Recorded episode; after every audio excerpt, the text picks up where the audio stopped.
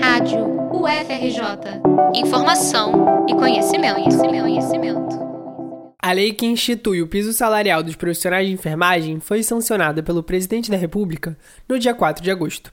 Os enfermeiros devem receber no mínimo R$ 4.750, os técnicos R$ 3.325, os auxiliares e as parteiras R$ 2.375.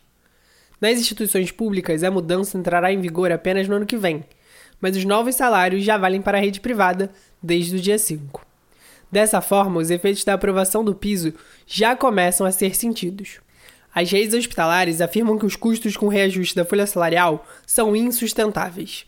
As cooperativas que se baseavam no salário mínimo terão mais gastos e isso aumentará os planos de saúde em 12%, segundo a Confederação Nacional de Saúde, a CN Saúde. A Câmara dos Deputados diz que as novas despesas vão gerar um impacto de 16,3 bilhões ao ano para o setor da saúde.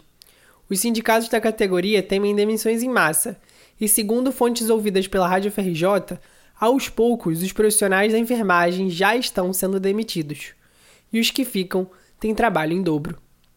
Érica Santos, técnica de enfermagem, trabalhava em um hospital particular do Distrito Federal, tirou licença maternidade e voltou a trabalhar em 30 de julho. No dia 9 de agosto, logo após a publicação da lei no Diário Oficial, a profissional foi demitida e recebeu a rescisão no valor do salário antigo, de R$ 1.460, abaixo do que estabelece o piso.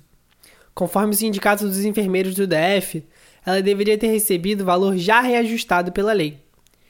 A técnica de enfermagem teve que abrir mão de momentos com a filha de 5 meses e se sente humilhada com a atitude do hospital e ela não, não teve uma adaptação muito boa, mas mesmo assim eu tive que voltar a trabalhar.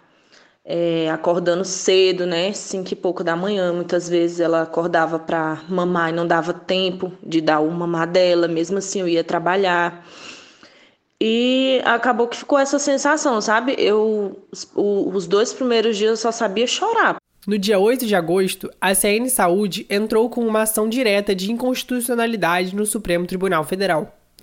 De acordo com a entidade que representa as redes privadas, houve vício de iniciativa, quando um poder faz o trabalho que compete ao outro poder.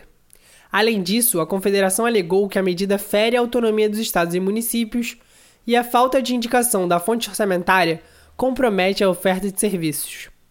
A CN Saúde coloca ainda que o piso dos enfermeiros será maior do que o dos médicos, estabelecido em três salários mínimos, ou seja, R$ 3.636. Entretanto, a média salarial dos médicos é de 18 mil reais, conforme uma pesquisa da AFIA, dona de diversas faculdades de medicina no Brasil. Enquanto a média dos enfermeiros é pouco mais de 3 mil reais, segundo o levantamento de 2021 da própria CN Saúde. Com o piso, a margem de lucro dos hospitais privados pode sair da casa dos 9,7% para menos 3,4%, conforme a CN Saúde, citada pela Folha de São Paulo. A Confederação, por sua vez, que ainda não confirmou oficialmente tal estimativa, alega que o processo de aprovação da lei foi muito rápido, o que é contestado por entidades sindicais. A diretora do Sindicato dos Enfermeiros do Estado do Rio de Janeiro, Elizabeth Guachini, defende que agora é preciso saber ajustar e gerir para manter a mudança salarial, que valoriza os enfermeiros. Né, eles têm tido lucros estrondosos, exorbitantes em cima da enfermagem. Né? Durante a pandemia, a gente viu a quantidade de internações, a quantidade de, de serviço que foi prestado e o dinheiro que eles receberam. Né? A enfermagem trabalhou durante todo esse período da pandemia, a enfermagem morreu, a enfermagem se prejudicou e agora, em um momento que a gente vai ter um pouco de dignidade, pelo menos, com o piso salarial, eles fazem esse tipo de ataque contra a enfermagem. Se as grandes empresas de saúde talvez consigam segurar as pontas com o novo piso, as organizações filantrópicas terão mais dificuldade em fazer adequações.